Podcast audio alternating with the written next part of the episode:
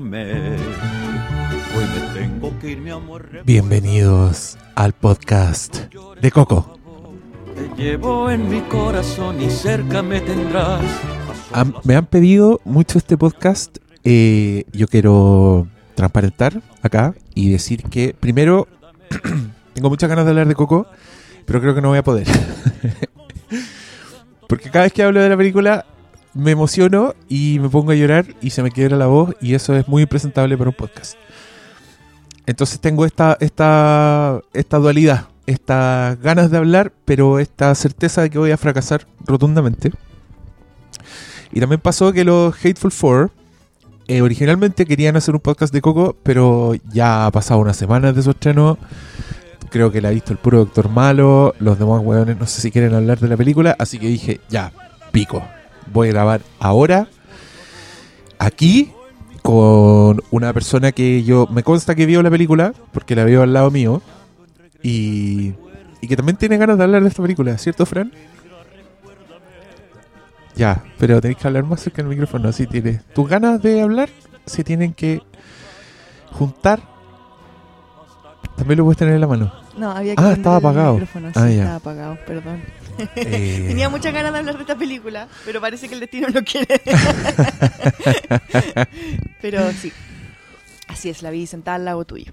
Yo quiero decir al tiro que esta la vamos a hacer con spoilers desde el principio. Ya, Porque de, de alguna forma, yo no tenía idea, pero esto es una película con un giro muy grande. Y, y gran parte de lo que emociona y de lo que hace que uno pierda, pierda la dignidad hablando de la película son cosas que pasan después de ese giro. Entonces, yo creo que para hablar bien de Coco hay que eh, lanzarse nomás al tiro con los spoilers. Así que, gente que no ha visto Coco, esta es su oportunidad de retirarse, porque esto va a ser con spoilers. Yo solo tengo un mensaje para la gente que no la ha visto y que no quiere spoilers. Es que vaya a verla. Nada más. Porque de repente se graban podcasts y gracias a toda la argumentación que ustedes hacen y la conversación, la gente se convence y dice, ¿sabes qué? Me dieron ganas de verla. Yo solamente puedo decirles que vayan a verla. Nada más. Sí, yo escribí una crítica sin spoilers. Eh, si no quieren leer, si les da paja, aquí está la versión corta. Vayan a ver Coco. Eh, yo creo, he pensado estos días bastante que es mi película favorita del año. Así, ni siquiera de animación, anda, la película favorita del año. La que se, se llevará el Hermes Award a fin de año. El Oscar de tu corazón. El mejor película, que es el mejor film. Sí. Eh, que hay algunos años que se lo ha ganado Pixar, entonces esto no es raro, no es como en la academia, así que, ah, que quedaría la zorra. No, esto ha pasado. Como con qué, con Up creo que te pasó eso, ¿no? A mí me gusta mucho Up y me gusta mucho Toy Story 3. Ah. Y es relevante que hablemos de Toy Story 3 porque Toy Story 3 es la película anterior de Lee Unkrich, el director de Coco. Y yo me acuerdo que eh, a mí Toy Story 3 fue una película que me impresionó mucho, no solo porque emocionalmente es impresionante, eh, sino que está muy bien dirigida. Onda, onda, fíjense cuando se repitan Toy Story 3, porque yo creo que es una película que hay que ver constantemente. Fíjense en cómo usa la cámara, en cómo usa el montaje. Tiene unas secuencias de acción que son increíbles. Por ejemplo, la primera vez que los juguetes están en ese en el jardín infantil, cuando entran los niños rudos, esa weá es Los una, niños rudos. es una clase de cine. Cuando los cabros chicos los agarran Sí. y martillean y, hay unos planos como desde el punto de vista del casco de Buzz Lightyear, la lengua, toda esa weá. Fíjense cómo usa la música, como cuando corta el plano cenital para mostrarlo a todos de arriba. El weón le da un ritmo a la weá y es impresionante. Y Toy Story 3 también tiene otra cosa que es muy bacán, que es que tiene un tercer acto que emocionalmente es perfecto. Es, un, es una weá que primero te da un clímax de acción, un clímax físico con los juguetes en la, en la incineradora. Cuando los weones se dan cuenta de que van a morir y aceptan su muerte y se empiezan a dar las manos. Yo creo que Me está pasando con Toy Story. No, voy, a, Ya. no voy a llegar a Coco. No voy a llegar a Coco. sí puedes, vamos. Bueno, te muestra ese clímax de acción y después te muestra un clímax emocional que es cuando el weón se despide de los juguetes. Y yo no podía Oh, creer que toda esa weá. Miren, cabros, esa weá es una hazaña así impresionante que las películas terminen tan bien. Y estoy hablando de esto porque yo creo que Coco tiene las mismas virtudes. Onda, el tercer acto de Coco no se puede creer. Todavía estamos en la parte de sin spoilers. Eh, yo me lancé a tratar de argumentarles, pero vayan. Es una película que los va a llenar mucho. Tengo no llores. es que empezó a sonar la canción. Detente. no. Eh, sí, sin entrar en spoilers, eh, yo leí hartas críticas así como de, de afuera. Porque me pasó con Coco algo que no me pasa generalmente con las películas que- y es que me rayé. Me cuesta mucho que me raye con cosas a estas alturas de la vida. Yo cuando chica era súper rayada, pero no sé por qué ahora cu- cuesta. Y con Coco me pasó que la vi y cuando salí del cine estaba obviamente profundamente conmovida. Y bien, contenta, pensando qué buena, qué buena. Pero mientras más la pensaba y mientras más le daba vueltas, más me gustaba. Y más cosas hermosas le encontraba. Como que te ponías en- es una película de esas que te pones a analizar después y, crece. Como que se transforma en algo... Porque durante la película estás tan inmerso en sentimientos, en lo que tú, en lo que a ti te está pasando con la película, que te olvidas de, de todo lo que está pasando en la película un poco. Cómo están construidas los personajes, cómo se aprovechan los recursos creativos, cómo te sorprenden, ¿no? Es ridículo. Y tiene, eso sí, yo diría, eh, la desventaja quizás, no sé. La de, que tiene, toca un tema que a muchos papás quizás les va a dar miedo llevar a sus niños a, a- discutir. Ah, eso quizás podríamos también decirlo antes de los spoilers. Miren, que me han preguntado mucho, ¿puede ir con niñito de 3 años? ¿Puede ir con niñito de 4? Yo creo que sí, pueden, porque visualmente es impactante y siempre van, van a tener algo entretenido que estar mirando. Yo encuentro que como concepto de aventuras está Sí, bien hecho. y Se completamente. entiende y lo vaya a pasar bien igual. Completamente. Y, y por último, la weá es un mundo que yo creo que para cualquier niño va a ser fascinante. Si el mundo de los muertos, imagínate para los adultos no es fascinante, imagínate para un niño que está viendo estos esqueletos que andan unidos como por un campo magnético extraño, que se pueden romper y rearmar y, y criaturas de colores que son hermosas, ¿cachai? Pero la, el punto principal de la película yo creo que se, le, se les va a pasar a los cabros chicos, porque habla principalmente de, de la muerte, así... De, Los dos temas son la muerte y la, la- familia. la pe- y la pérdida. Claro, la pérdida la, pérdida. Entonces, eh, y llega a weas muy heavy. Y no, no voy a poder hacer este. No voy a poder. Oh, qué horror. Ya. Yo creo que los niños no van a entender el punto principal. O sea, es posible que en el tercer acto no entiendan por qué papá está con un pañuelo. y pero sí, hielo nomás. Pero yo creo que pasaba lo mismo que en Inside Out. Sí, Inside Out también era súper Sí. compleja, ningún cabro chico No, de hecho, nada. sí. no, yo creo que Inside Out era menos para cabros chicos incluso. Sí, sí. Esta, es más para cabros chicos que, Sí, que porque, Inside puedes- Out. porque igual ent- puedes entender, pero no sé, un niño de cuatro años jamás va a entender lo que es la conciencia y, y que la tristeza, no, pues, en verdad, ni se cuestiona ese tipo de cosas. Pero yo creo que Coco sí funciona para un niño de cinco años, feliz. Especialmente un niño. Eh, yo creo que el Pixar trató como de también saldar la deuda que tenía con las niñas con Inside Out. Y a mi parecer es una película extre- no digo que sea exclusivamente, pero a mí me tocó mucho como niña, como mujer. Creo que Inside Out, un niño, hombre del género masculino, eh, no, la, no la entiende en su total dimensión. Aunque haya sido una, película escrita por hombres, ¿ah? pero creo que los conflictos que tiene Riley en Inside Out son profundamente femeninos y, yo los viví. Y yo me acordé y por eso quedé yo quedé muy mal con esa película. Yo salí, también ta- salí con, el Diego al cine y él será testigo de que yo creo que media hora después de la película él me miraba y yo me, lar- me largaba. Decía, no puedo, no puedo. ¿Qué, hacen los hueones de Pixar? O sea, es que yo encuentro muy fascinante el fenómeno. Con Coco me pasó que la he visto, bueno, dos veces y media. Porque una de esas veces fui con la Elisa y tuve que salir del cine. Entonces, esa es la media. Pero ahora la vi de nuevo, como por, tercera vez. Tercera vez que entré a, a un cine a ver Coco. Y estaba mirando estos personajes y encuentro que es una construcción de mundo que es perfecta. O sea, yo entiendo que esta weá la romper en México porque tiene como un cariño, como una belleza, que los weones logran transmitirte nostalgia por una weá que tú nunca viviste. Es como. eh, al, ver como esa familia, ¿cachai? Ese pueblo, como esa. Tanta bondad y tan bien ejecutado, con colores tan bonitos, con personajes que se mueven como se mueven. y con una dirección que es de la puta madre. O sea, yo creo que de verdad, si les interesa como el montaje, la fotografía, esa weá, fíjense en, en la primera secuencia musical. La primera es que Miguel toma su guitarra y dice, voy a, y canta, toca algo delante de la tele. Fíjense en el foco de esa weá. Es, ridículo, es como. A uno se le olvida que está viendo animación, pero es como. Weón, las velas que están en primer plano están desenfocadas mientras el weón toca la guitarra. Y tú me decías que era. Eh, está tocando guitarra, está claro, tocando que cuando el notas, sonido coincide no perfectamente solamente con la el sonido, intención, o sea, con todo. La, la intensidad, como la fuerza con la que saca los dedos te hace sentir que el gallo está tocando tan fuerte o no. Sí, con, con eso gallo. yo lo, lo que estoy tratando de Miguelito. decir, Miguelito, lo que estoy tratando de decir es que eh, vayan a ver la weá porque aunque, aunque crean que no los va a hacer llorar o crean que las va a hacer llorar mucho, esa no es la única gracia. Yo, tal como siempre he dicho, que las películas de terror no se juzgan según el miedo que te dan.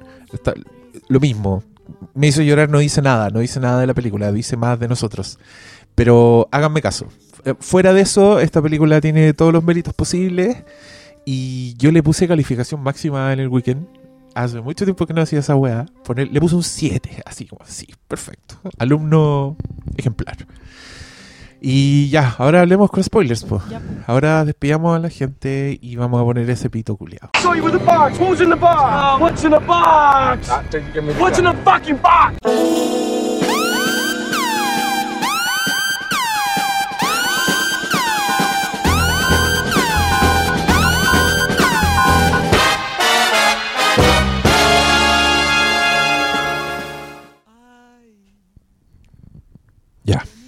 Hablemos, po.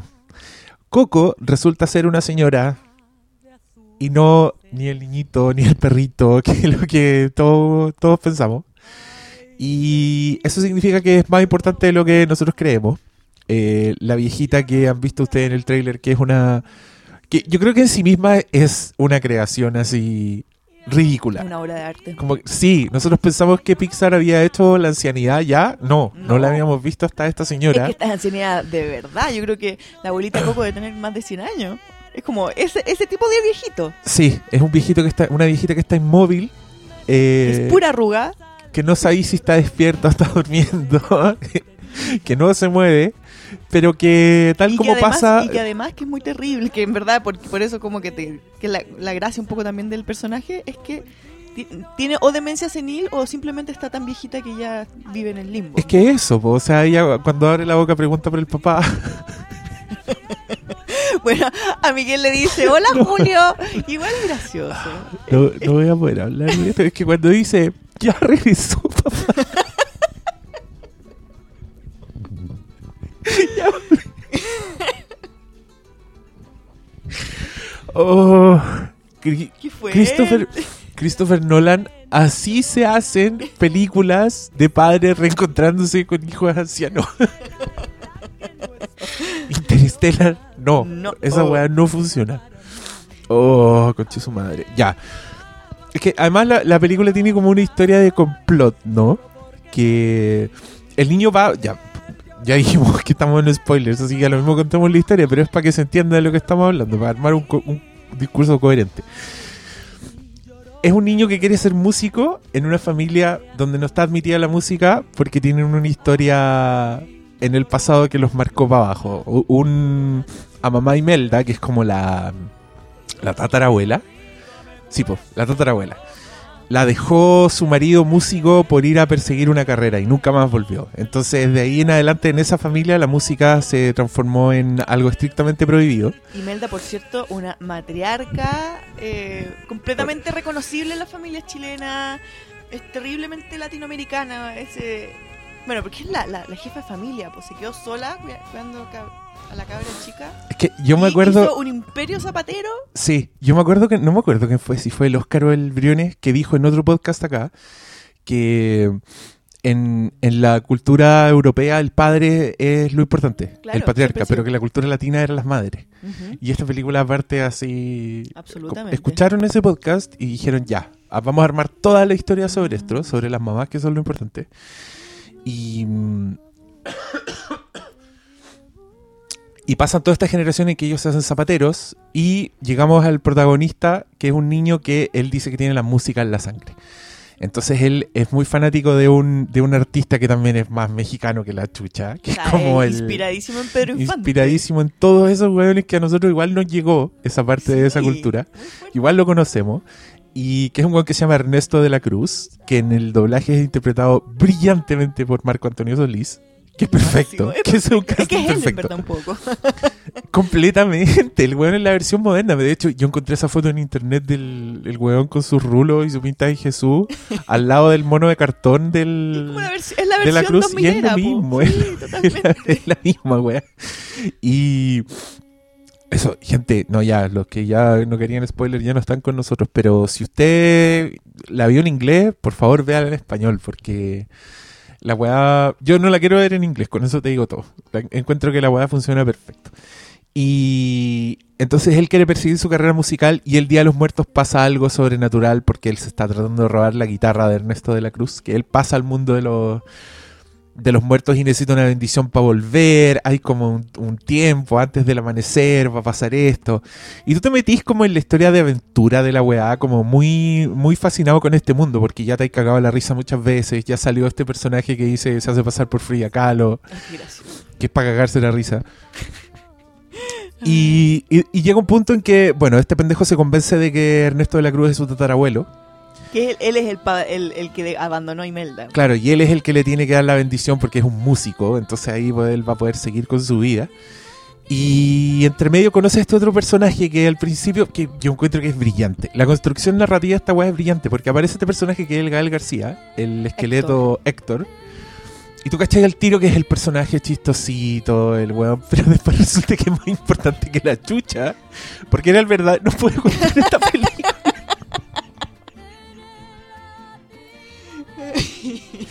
Era él y no lo había abandonado, lo había matado de la cruz.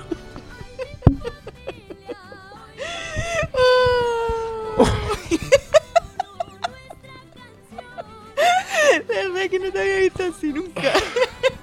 Y de la cruz era súper malo y le había robado las canciones. ¡Súper malo!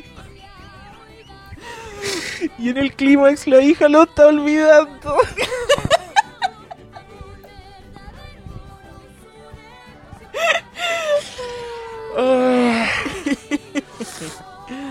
Ya habla tú. Ya. Es muy buena. Es súper buena. Pero eso, po. Se Eh, transforma en una, en, en una historia con el medio giro muy intensa que te entretiene como con una historia y justo en el clímax te tira el remate emocional que es lo que no ha estado en la película, ¿cachai?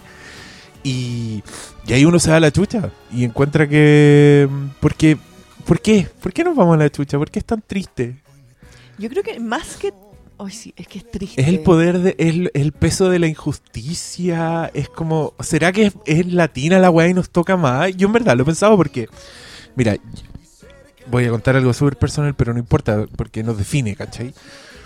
Mi abuela se separó de mi abuelo cuando mi, mi madre y mis tíos eran, eran chicos porque tenía otra mina, ¿cachai? Mi abuelo dejó a mi abuela por otra mina y, y mi abuela estaba como, como mamá coco, así en un sillón, y se acordaba de mi abuelo y empezaba a putear de nuevo.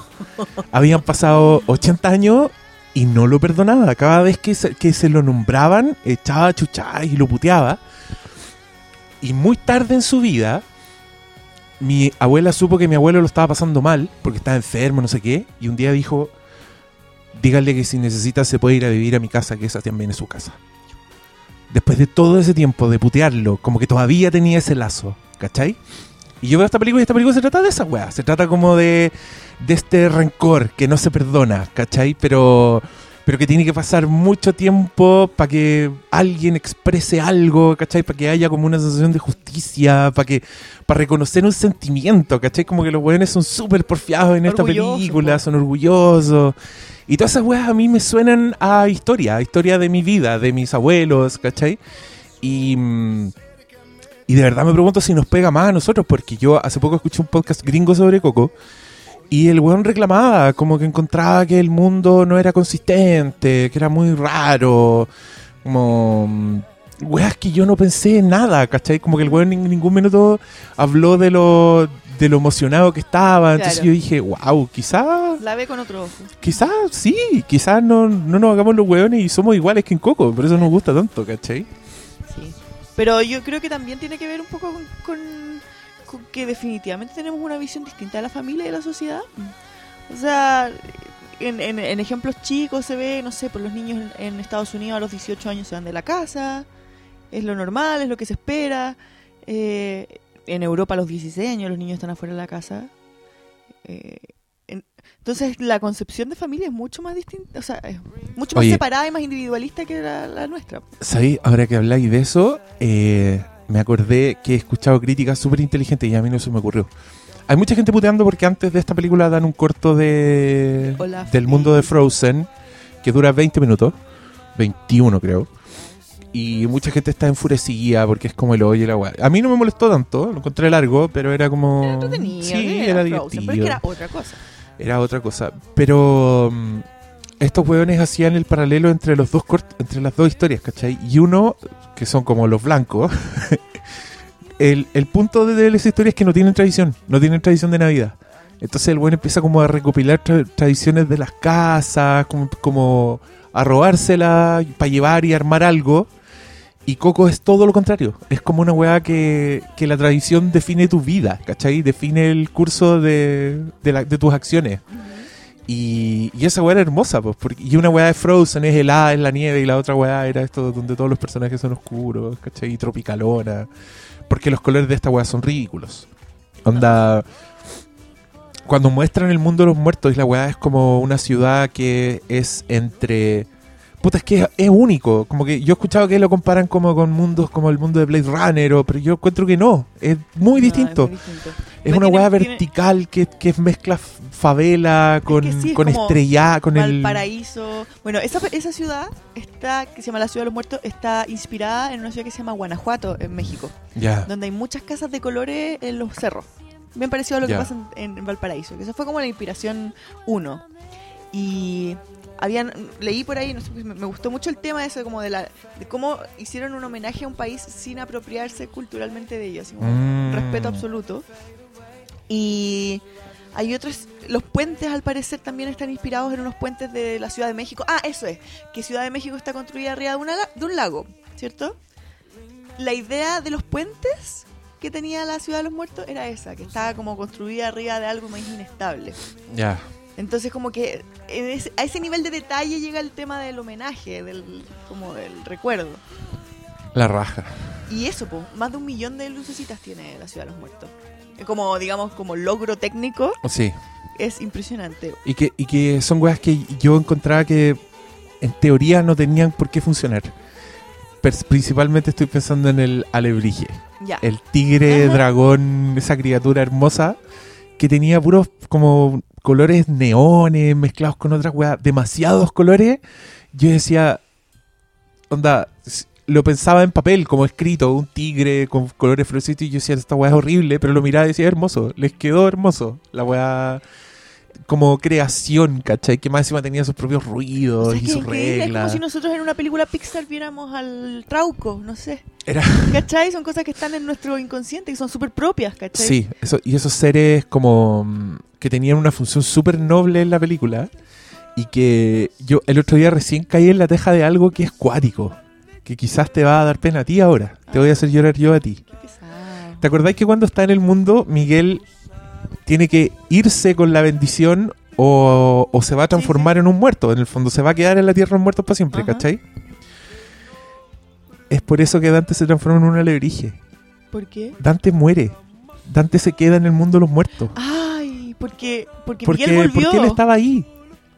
¿Cachai? Sí, porque Miguel volvió al, al amanecer y Dante no. Entonces el weón está ahí, está muerto, Dante. Ya no está en el mundo de los vivos. Yo creo que por eso al final te mostraban que, que podían pasa? pasar, que podían pasar de un lado al otro, ¿cachai? Pero yo creo que igual murió. Sí. Tal como el gatito. Es que cuando aparece el gatito.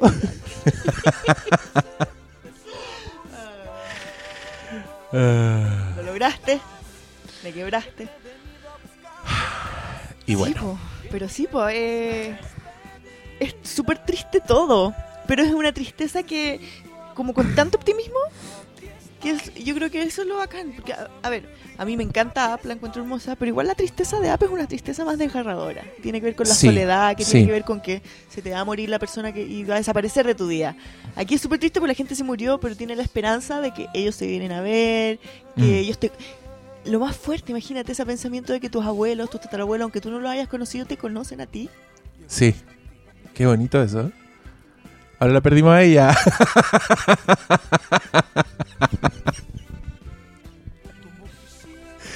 Ay, habla, habla, di algo.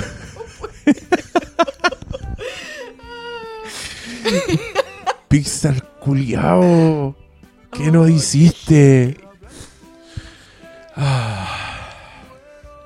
Pero es eso, pues más optimista. No es tan nihilista, así como que se acaba la vida y se acaba, te va y desapareces. ¿Te imaginas que hubiese salido la burita así en el mundo de los muertos? Era latina la vieja, no sabíamos. ¿y El- dónde se irán los muertos de otros países? No se van, pues si no le rinden culto, desaparecen el tiro los Oh, hueones. Sí, ya nos vamos todos a México. Sí. A mí me pasó mucho esa cuestión de que me dieron. eh, me pasó mucho eso de que me fasciné con México. Incluso siendo una película que es gringa, me, dije qué orgullo ser mexicano. Tener esa, esa carga cultural, esa carga de tradiciones y que todavía está más viva que nunca. Porque nosotros los chinos igual tenemos hartas tradiciones y todo, pero están como siempre medio. Como que ya los jóvenes no lo hacen, qué sé yo. Pero el tema religioso en México, digan lo que quieran de la religión y de la iglesia, culturalmente es increíblemente rico. Eh, y, y tienen tanto de qué como en común como pueblo. Tanto que los une a ellos como una identidad. Yo creo que eso nos falta mucho a nosotros y es súper triste. Pero pero que de alguna forma incluso nos ha mojado a nosotros también. Pues. Nosotros, yo por lo menos, no sé, yo crecí viendo El Chavo, eh, eh, Chespirito, el, el Cantinflas los fines de semana en la mañana. Mi abuela es fanática de las rancheras, mi abuelo le encantan todas estas cantantes, le encantan las películas. Ellos crecieron la televisión de los años 60, 70 acá en Chile. Eran, yo creo, las mismas películas de, de la Cruz. Ellos crecieron con eso. Entonces, no solamente es mexicano, sino que nos define como latinos. Y nosotros como chilenos nos sentimos tan poco latinos, yo creo. Pero en el fondo sí lo somos. Pues tenemos todas estas cosas. Está, es que me daba risa porque en verdad yo, yo me reconocía en la película. Cuando llegaba la abuelita y le decía al niño, ay, mijito, cielito, hijito. Yo decía, sí, así nos hablaban, ¿cachai? La Y la- chancla, yo La vieja que- con la chancla es, es muy graciosa. Eh, Es tan universal eso porque mi mamá se sacaba la chancla, Sí. nos tiraba chanclazos. en, en lo que leí de, de este mismo tema del estudio, Lee Anchorage quería que, que la abuelita saliera como con un uslero. O como con otra cosa golpeando. Y que se le, le mostraron esa escena a los, a los, ¿cómo se a los consultores culturales. Y le dijeron, no, eso tiene que ser una chancla. No, pero si un uslero es más universal. No, la chancla. Se supone que el... es la única cosa con la que una abuela perseguiría a su cabro chico. En Sí, México. se y acá supone, también. se supone que el codirector es, es un latino mexicano que había trabajado Hijo mucho mexicano. que ha trabajado Oh, mucho tiempo en Pixar y que el, el weón empezó a dar tanto input para esta película que lo ascendieron. Onda, eres codirector. Porque creo que el loco solucionó weas heavy de la historia y fue el que metió los alebrijes, ¿cachai? Que creo que es otra cosa en México, que no es, no es como No algo que tenga que ver con el Día de los Muertos, pero... Ah, no, de hecho, no. De hecho, es una tonterita. La historia de los alebrijes es que un artista un día estaba como en una depra o algo así, se puso a hacer esos monitos y lo empezó a vender. Y ahora se transformaron en una en un monito típico. Esa es como la historia, no, no, no es tan espiritual. Pero es muy bacán el uso que hacen de ellos en, en la película. Eh, a mí me, me fascina mucho la construcción de mundo de la película. Esta weá también yo creo que es algo que va a pasar colado porque es Pixar y porque uno está con la vara alta.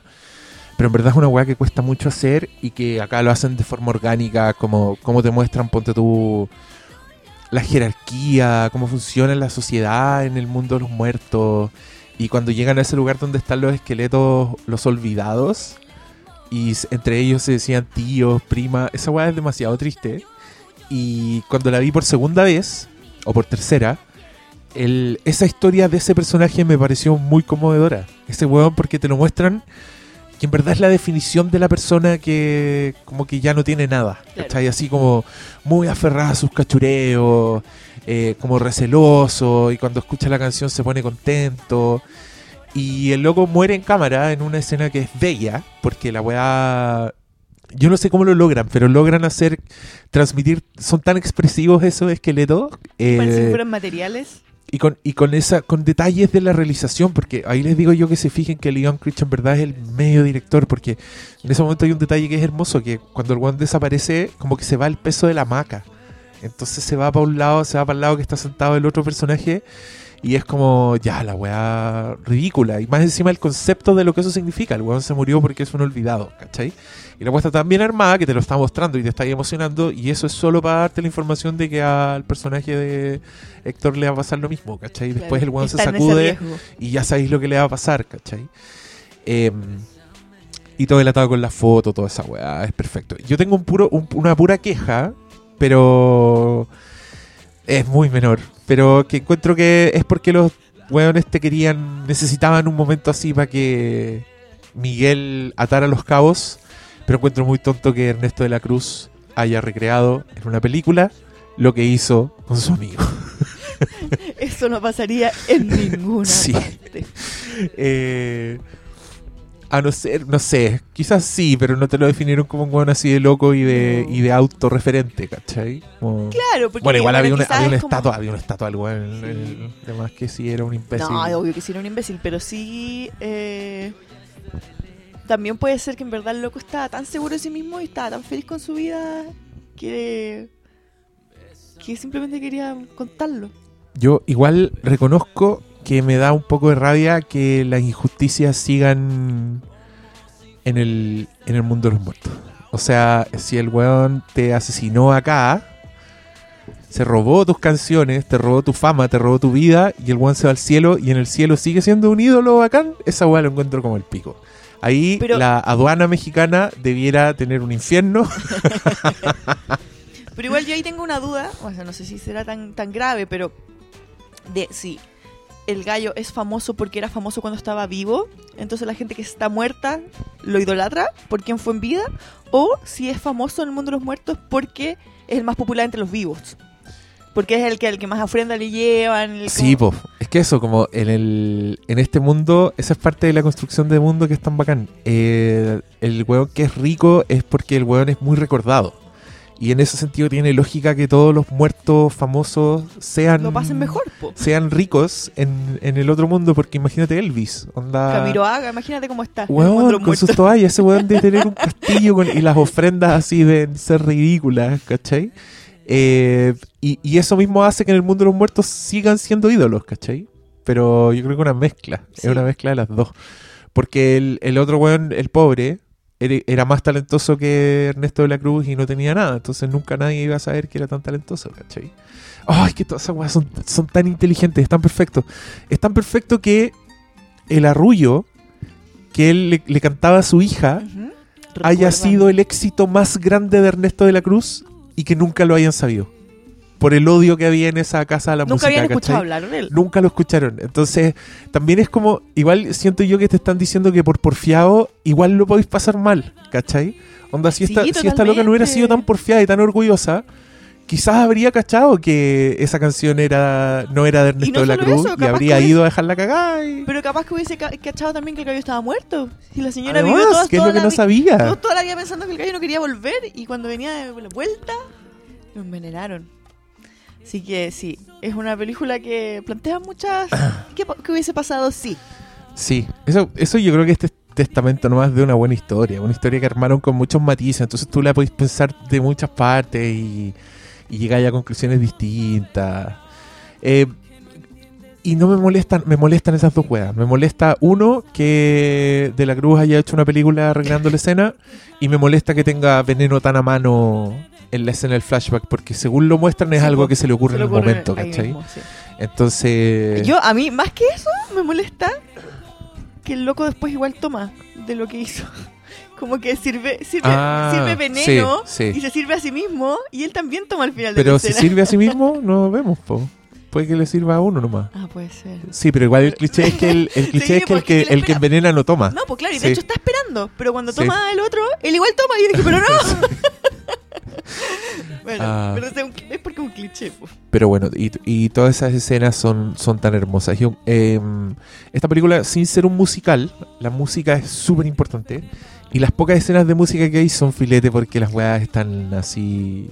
¿Qué Son necesarias para la trama. ¿Cuál es la ¿cachai? diferencia que una película sea o no musical, considerando que tenga canciones? Yo creo que tiene, tiene que ver con convenciones del género. Onda, formalmente en un musical cualquier situación se transforma en canción y no hay instrumentos Claro, y- visibles ni nada, ¿cachai? En esta weá los buenos son cantantes. La música que tú escuchas está siendo tocada en pantalla por Claro. los personajes, ¿cachai? Los Claro. demás la están escuchando y están... Yo creo que es eso. Eso, no está metida en la historia. así Claro, no está metida desde el punto de vista del, del realizador. No es música fantasma que aparece de la nada. Perfecto. Y, y por eso mismo acá son importantes, pues. son como actos musicales. La, la primera canción cuando canta el niñito delante de los muertos es, es hermosa. Hermosa. Y están pasando muchas cosas al mismo tiempo, pero... Y después cuando le canta de la cruz para llamar su atención. Es hermosa. Incluso cuando Imelda canta en ese escenario mientras el otro la está persiguiendo. Son perfectas. Son Sí. perfectas. Y las canciones, bueno, las canciones originales siempre en Disney han sido como reconocidamente buenas. O sea, como que es, es parte del sello. Pero estas son tienen tanta identidad, son tan mexicanas. Hay- películas que parece que fueran películas como conocidas. Como que existieran de antes. Están muy bien hechas. Sí, completamente. y las que no lo son, que son eh, La Llorona. La Llorona nomás creo. Es una, una canción que ha sido versionada por todo el mundo, que está es como que cantará gracias a la vida, una cosa así, como está eh, como es- yo, yo hubiese sido mexicano y hubiese escuchado esa canción y hubiese flecha en el pecho, así. De más, po. Porque es como que te to- canten una canción que, que escuchaste toda tu vida, así como, no sé, tu silueta va caminando y- en una película de Pixar, igual heavy. Sí, po. Y se estrenó antes en México y dejó la zorra. Es la película más vista de la historia de México. Tiene Wow. más de 20 millones de espectadores. Y México... Más personas que chilenos. que todo Chile ha visto, fue a ver Coco. Heavy, es mucha gente. Y aquí todavía hay gente que no la ha visto, qué lata. Bueno, ya no llegaron a esta parte del podcast ellos, pero... ¿Qué más podemos contar de esto? ¿Te gustaron las canciones a ti? Me gustaron mucho las canciones, me gustan mucho las voces del doblaje. Encuentro que son perfectas para cantar y no llaman la atención sobre sí mismas. Onda, yo encuentro que Gael García lo hace súper bien, solo porque siento que no está haciendo Gael García. ¿Cachai? Igual el bueno es un personaje. Y Marco Antonio Solís también. Da, Es el weón, pese a que el loco tiene su identidad musical, acá es, es Ernesto de la Cruz. Y el niñito es para sacarse el sombrero. Y el niñito es la- y se nota demasiado que es el mismo niño que habla el que se pone a cantar, Sí, que también sí. es como Bueno, una el- estafa en, ese- la- ese en las niñito películas. se hizo medio conocido en México porque participó en The Voice Kids. ¿En serio? Sí, él es cantante, Wow. quiere ser mariachi y toda la cuestión. Y tiene demasiada voz de doblaje, además. ¿Cómo lo ¿Qué será? hacen? ¿Será, No, que, yo- ¿Será porque son mexicanos nomás? Pues, y uno, y claro. uno en su cabeza el doblaje es mexicano. Puede ser, pues, porque Marco Antonio Solís igual es impecable. Yo no sé si ese caballero habrá hecho eso antes, pero es heavy. A mí igual me da la impresión de que Marco Antonio Solís no cachó que era el malo de la película. Creo. Yo creo que él piensa que. Debe estar convencido de que él es el ídolo en esa. Te quedo con esa. Bueno, yo interpreté a un ídolo, Ernesto de la Cruz. Y lo llevo en Pero mi sé corazón. que igual debe ser bien heavy para Marco Antonio Solís haber hecho ese papel porque a él se le murió un hijo. Y la canción esa, la típica de, de Marco Antonio Solís, que es la... No hay nada, no hay nada más difícil. Esa está, está dedicada Me a su estás hijo. hueveando. No es una ¿No canción es de amor? no es romántica. Puta la mierda. La dedicaste La a voy una a, polola. la voy a tener que sacar del playlist. Sí, pues es una canción de amor a su hijo. Entonces tiene un, él tiene un tema con la muerte definitivamente fuerte, pues heavy. Me acordaba de eso cuando veía la película y decía, ¿qué habrá pensado? Yo creo que son, fueron secos todas las decisiones que tomaron en esta weá. Eh, en verdad encuentro que es una película perfecta que funciona en demasiados niveles. Y me dio lata porque yo me acuerdo cuando anunciaron que Leon Critch iba a hacer una película del Día de los Muertos, yo lo encontré filete, así fue como, wow, la weá bacán, Pixar. Me imaginé todo lo que terminó siendo Coco, te juro, así dije, weón, Pixar con el mundo de los muertos bajan la zorra, la weá buena, qué bacán. Esa weá fue el año 2013. Ahí se me olvidó. Pasaron los años y salió el libro de la vida, esa película que también es el Día de los Muertos. Eh, pasó más tiempo, no sé, murió Star Wars, pasaron muchas weas entre medio y de repente aparece Coco y yo me acuerdo que fue como, ah, Coco, sí, uno no... No, Se me olvidó ese entusiasmo ¿sabes que inicial No nada la de Lee Anchorage, del Día de los Muertos, todas las weas que en un principio yo dije, oh, esta wea va a ser filete. Cuando finalmente la estrenaron, yo estaba así como, ah, ya. Y de hecho la fui a ver como una premiere con niños, así, Sí, pues, muy, muy, ya, veamos esta wea. Y el- O sea, yo ni fui porque tenía esa Sí. misma sensación. a la hora y media yo estaba, pero... Perdón, Pixar, me arrodillo.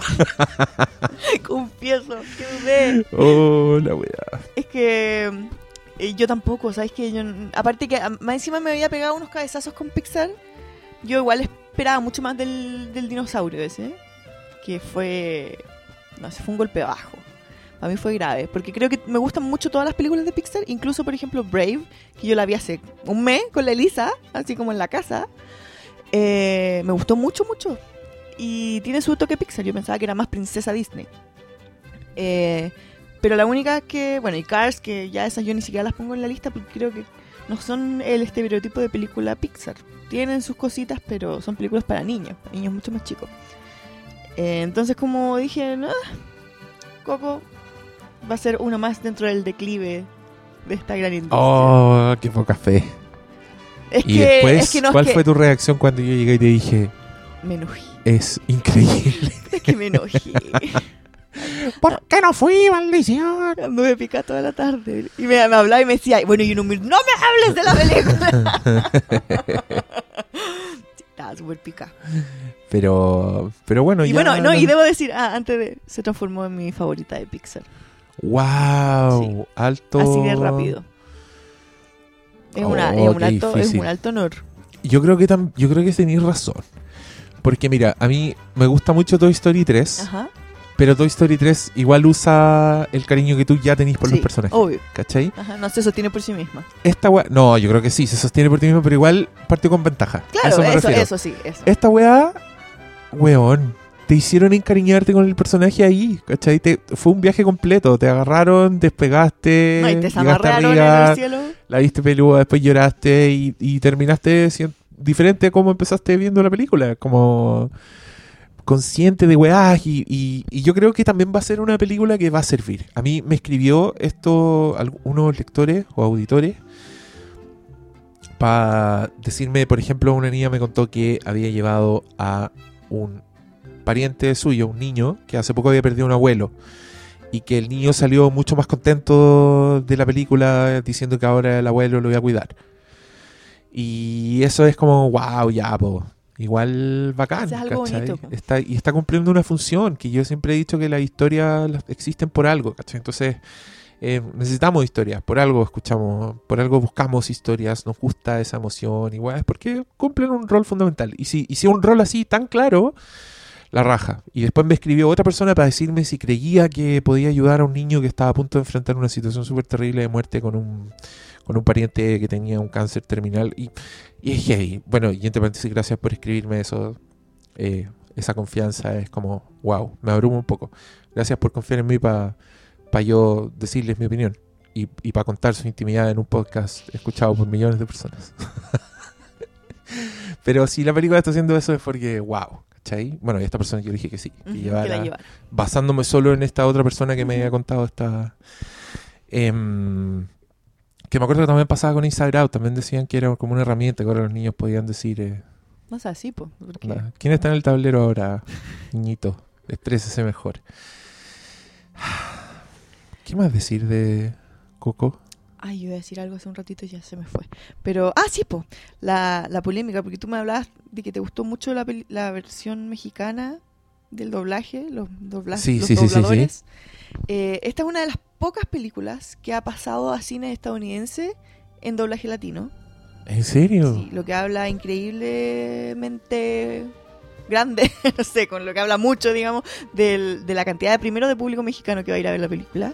Y segundo, de del cariño que le pusieron a ese doblaje, que está más allá, digamos, de, lo normal que es como una cosa de rutina.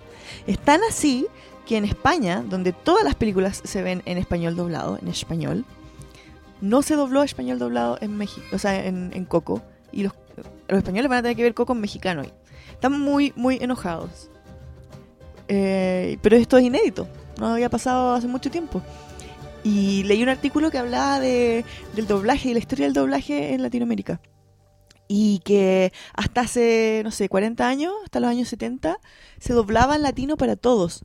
Que no era latino, era neutro, solamente neutro. Entonces la gente mayor, o los que crecieron viendo películas previas al 92, que es donde se empezaron a hacer los doblajes españoles, ese doblaje también es nostálgico. ¿Cachai? Es como... Es el doblaje con el que crecieron viendo películas. Sí, Entonces po. eso no están tan enojados. po. Wow. Para ellos tiene claro. esa otra carga. Sí, po. Que va encima la van a ver con esa nostalgia, ¿cachai? Heavy. Yo siempre he encontrado que es tan heavy que hay países donde no hay que leer. Qué, qué- qué rico igual. En el cine. En el cine. Es muy rico. Pero, y, y cuando van a ver una película de otro país es como, ay, tiene subtítulos. Obvio, pues sí. No, no están Sí, acostumbrados a leer No nunca. están acostumbrados. Para nosotros es obvio. Y, y es heavy esa diferencia cultural, porque acá, ponte tú, está súper mal visto ver películas dobladas. Claro. Cuando mi argumento es que si es una experiencia visual, ojalá verla doblada, po, porque el subtítulo, nosotros estamos súper acostumbrados al subtítulo, A pero el subtítulo es, claro, te, como tenéis condicionada la mirada, Sí, no veis Ah, no- todo, no podéis apreciarlo todo. no podéis apreciar las marcas gráficas de las películas, porque estáis, siempre estáis viendo letras encima de la imagen. Estoy como haciendo dos cosas al mismo tiempo, de Estáis haciendo dos cosas al mismo tiempo y estáis viendo, básicamente estáis viendo una weá distractora encima de una película que tú debieras estar viendo. Es como así, si hubiera una todos mosca arriba de la cuestión Claro. todo el rato. Que es el motivo por el que Hitchcock, que algo sabía de películas del señor, decía que era mejor ver películas dobladas que subtituladas. Weón odiaba los subtítulos. Y, y es por eso. Claro, En- el el caso, cuadro, en el el- caso el de las películas 3D y todas esas weas, yo les recomiendo de verdad que las vean dobladas. Porque es mucho mejor estar mirando pantalla O sea, completa. te marea un montón igual. O sea, Las películas 3D con subtítulos son una lata. Y de repente sí, es cierto que uno quiere escuchar la voz de Robert Downey Jr. en los Avengers, pero en verdad no es tan importante. Como aprende inglés. Y no es tan importante si aquí vaya a ver Sí. Avengers. A conversarlo, weón, no, te importa el mono culiado que vuela. Así que no le pongan tanto color. Y en esta, vean la dobla. Completamente. Sí, totalmente. O sea, por algo hicieron, tomaron esas decisiones. Tiene... Yo no la he visto en, en inglés tampoco, pero tampoco me dan ganas de hacerlo. Tengo mucha curiosidad por lo que escuché. eh, en inglés eh, hablan con acento mexicano y tienen muchas palabras en español Sí, metidas entre medio. Eso sí, pero ¿cómo era? con acento mexicano? Y en, No- y no en les inglés yo escuché el Remember Me ¿Ya? cantado no por Marco Antonio Solís No. y no, no pasa nada. No, pero es que como más LOL, es como Remember me. como que no. Oye, el otro día alguien hizo un video, en, esto no tiene nada que ver con nada. Es que estamos hablando de mucha belleza, pongamos una, una, Una mierda para pa, pa- Pa nivelar. pa nivelar. Alguien hizo un video en internet así como un meme y puso una versión de eh, Je ne re- regrette. ¿Cómo se llama? ¿Tú sabes francés? Je ne regrette. Esa cantada por el negro Piñera en francés y era una wea espantosa. no se podía no, creer. riendo, riendo. Que imagínate esa voz y Oh, tratando de no. pronunciar y el no, bus- busquen esa weá porque no se podía creer. Pero, ah, bueno, anoche nos pusimos a ver. Caímos en la espiral de YouTube y nos pusimos a ver videos de las piñericosas. y hay unas piñericosas donde Piñera canta. oh, los Dios mío, sí, ver. son terribles. Es terrible. El caballero mucho talento tendrá para los negocios, pero no, muy buen artista. Y el otro día salió no sé dónde diciendo que él le habían enseñado a cantar al negro Piñera. Sí, el- y había un tweet que dando vuelta que decía, ven todo el daño que le ha hecho este hombre a este país. Es que era muy gracioso y, y él dijo eso para probar que él era, era bohemio. Que claro, Porque esa pues es la pregunta que le hicieron. ¿Usted, ¿Usted es bohemio? Él dijo, bueno, todos tienen un lado bohemio y mi relación con la música. Yo, yo le enseñé a mi hermano a cantar. Era como para que uno dijera, ah, chucha, Ah, chucha. ya. Sí. Estamos hablando con un weón. Street cred. Ah. ¿Qué más decir de Coco? Yo creo que Pixar se mantiene digno, hace películas tan buenas que uno le perdona, uno ve Inside Out y después perdona ya Cars, ya filo. El buen dinosaurio, ya filo, buen dinosaurio. Y ahora con Coco, pum, compraron para dos películas más, hagan la weá que quieran, vamos a estar todos todavía pensando en Coco y, y poniéndonos a llorar. Me encanta eh, ese meme que anda dando vueltas. Eh, Toy Story, ¿qué pasaría si los juguetes tuvieran sentimiento? Monster Inc., ¿qué pasaría si los monstruos tuvieran sentimiento? Los Increíbles, ¿qué pasa si los superhéroes tuvieran sentimientos? Inside Out, ¿qué pasa si los sentimientos tuvieran sentimientos? Y Coco, ¿qué pasaría si los mexicanos tuvieran sentimientos? Qué feo, qué feo. Es muy gracioso. Es bueno el meme, sí. Sentimiento con sentimiento era... Depo. Eso es, o sea, de eso se trata, eso es Pixar. Es que además era una muy buena reflexión, po, que de Es eso que- se tratan todas las películas. Pixar tiene un, un- Yo creo que lo que hace la diferencia con Pixar es que tienen la pata demasiado puesta en lo emocional. Y las películas de Pixar que más nos han funcionado son las que nos marcan así emocionalmente. Sí, pues y las peorcitas vienen si- siendo las que no tienen ese como Cars, por ejemplo, donde no hay nada. Cars No hay nada, intenta tener. Bueno, hay gente que Brave también Cars, es una ¿cachai? película más Y, y son, y son películas que quizás porque no tuvieron ese peso emocional, porque Brave, es una es súper buena, Es pero es una película de aventura. pero no tiene Y, y el- se cayó bajo. el- el yo creo que esa simplemente se cayó por el peso de haber sido Pixar. Yo creo que si no hubiese ido con esa carga, probablemente sería una película mucho más Ah, popular. Puede ser. ¿Cachai? Como que todo el mundo dijo, no, no, aquí Pixar se cayó. Mm. Y yo no la vi por eso. ¿Cachai? Y puede, y puede ser, ¿ah? pero algo que pasa es que en esa época otros estudios empezaron a seguir demasiado al pie de la letra el También. camino de Pixar y hicieron películas que uno Shrek. las pone encima. No, no, no, como Wreck-It Ralph, Ah, es más nueva. que era Ah, Disney. de, de anima- ya, sí, Sí, Disney, que- sí, Disney Animation. que era Disney, pero que la weá tenía estructura de película de Pixar y todos decían que ese fue el año en que Disney hizo una película de Pixar y Pixar hizo una película de Disney, porque Pixar hizo Brave. Y, mm, y, e- y- y es cierto porque las películas de Pixar tienen como unas reglas que siguen las mejores, ¿cachai? Tienen como un viaje emocional súper grande, tienen un momento en que un personaje entra a un mundo que es hermoso y el personaje está sobrecogido con ese mundo, así como puta, el momento en que eh, Wally sale a las estrellas y mira el firmamento, hermoso. ¿cachai? Esa Eh, escena es siempre hay un momento en que los personajes, cuando los juguetes llegan a Sunnyside y ven Sunnyside por primera vez, como, wow, siempre te dan esa weá. Y Coco también lo tiene, y Wreck-It Ralph lo tenía en su momento, ¿cachai? Inside y, Out también lo tiene. y- Completamente. No, así los podéis. los buenos tienen, igual tienen una fórmula, pero que es buena y que es súper difícil de. Como de llenar, ¿cachai? Como porque si no tenéis lo. si no tenéis la suficientemente injundia, por mucho que usáis la fórmula Pixar, la weá tampoco es tan buena, que es lo que hace su Utopia, por Claro. ejemplo. Que también sigue completamente la fórmula Pixar, ¿cachai? Eh, pero no, pues, no es tan fácil. No es llegar no, y no dejar a un montón de No. buenos adultos como nosotros así con la boca abierta. Que un tema como de alma de las películas. Es como súper difícil de definir. ¿Qué es lo que hace que una película se sienta Pixar? Es más profundo, pues tiene que ver con, con sus intenciones incluso, diría yo. Tú, no sé si te da esa impresión ahora, por ejemplo, con las acusaciones que han habido contra John Lasseter. Eh, es heavy, po, porque tú a, a Pixar lo ves como un ente de bondad. ¿Cachai? Porque por los mensajes que tiran sus películas. po. Es como intachable, es como realmente nos entiende. Realmente entiende a los humanos, realmente entiende a los niños. Entonces que vengan y te digan que el gallo que es como el jefe, jefazo de todo esto y el creador, la mente detrás de todo esto, es un Un imbécil, cerdo. Mm, asqueroso. Es raro, po. Oh, qué heavy. No lo había pensado. No había relacionado a John Lasseter con Coco. Heavy. Mm. De hecho, yo en Twitter vi muchos comentarios de gente así como, a pesar de todo, vayan a ver Coco, onda, no le hagan boicot, ¿cachai? Como...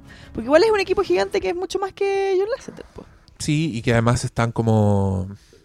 Puta, ahí se cruzan los rayos de, lo, del- de, la, de la corrección política, ¿cachai? Porque, ¿qué importa más? ¿Como sabotear a un hueón abusador? O apoyar la única película con hueones, latino. hueones claro, café. Bueno, es que igual leí mucha gente que decía también así como, ay, porque le hacen caso a Disney, si tiran esta cuestión porque ahí el mercado latino es más grande en Estados Unidos, para puro ganar plata, ¿cachai? Para hacerse los buenos. Que también es verdad. Pero, Pero no importa. lo hicieron bien. Pero no como- importa, es respetuoso, es hermoso. Es hermoso y Es es, un y es regalo una- igual. y es la media película. Entonces, contra esa weá, yo creo que Sí. todo da lo mismo. Así que bien. Y para los que dicen que es una copia del libro de la vida, les voy a contar que Coco empezó como idea apenas se estrenó Toy Story 3, el año 2010. O sea, la idea llega siete años dando vuelta. Y durante seis años estuvieron haciendo estos viajes a México para interiorizarse de la cuestión. Así que no es una cosa de quién le ganó a quién la idea.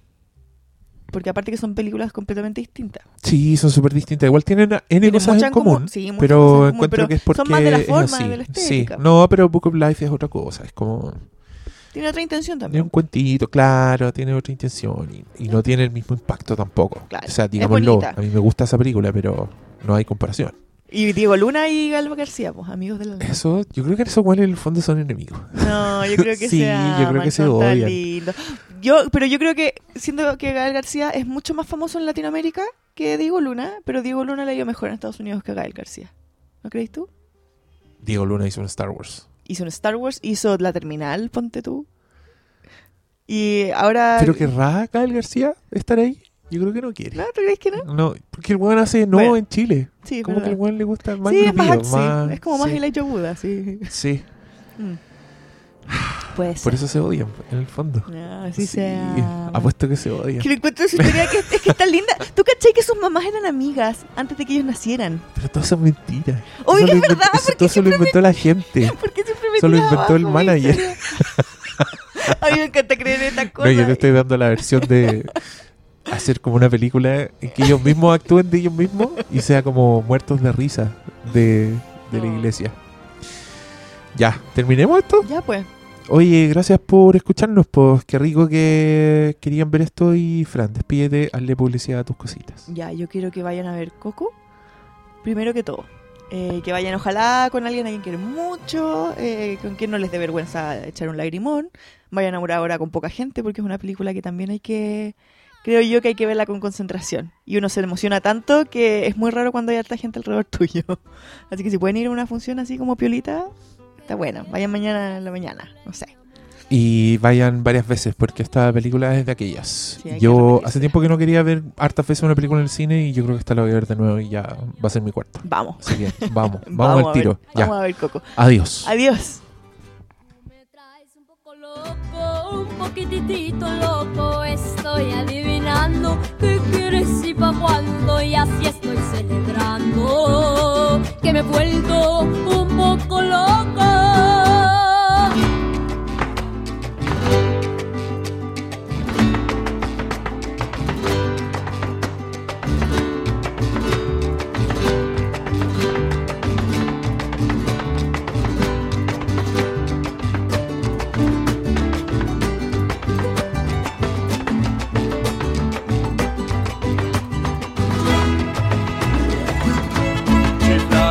me eso está un poco loco, tu mente que despega. Tú siempre con ideas, con, mi cabeza juegas. Todo es un poco loco.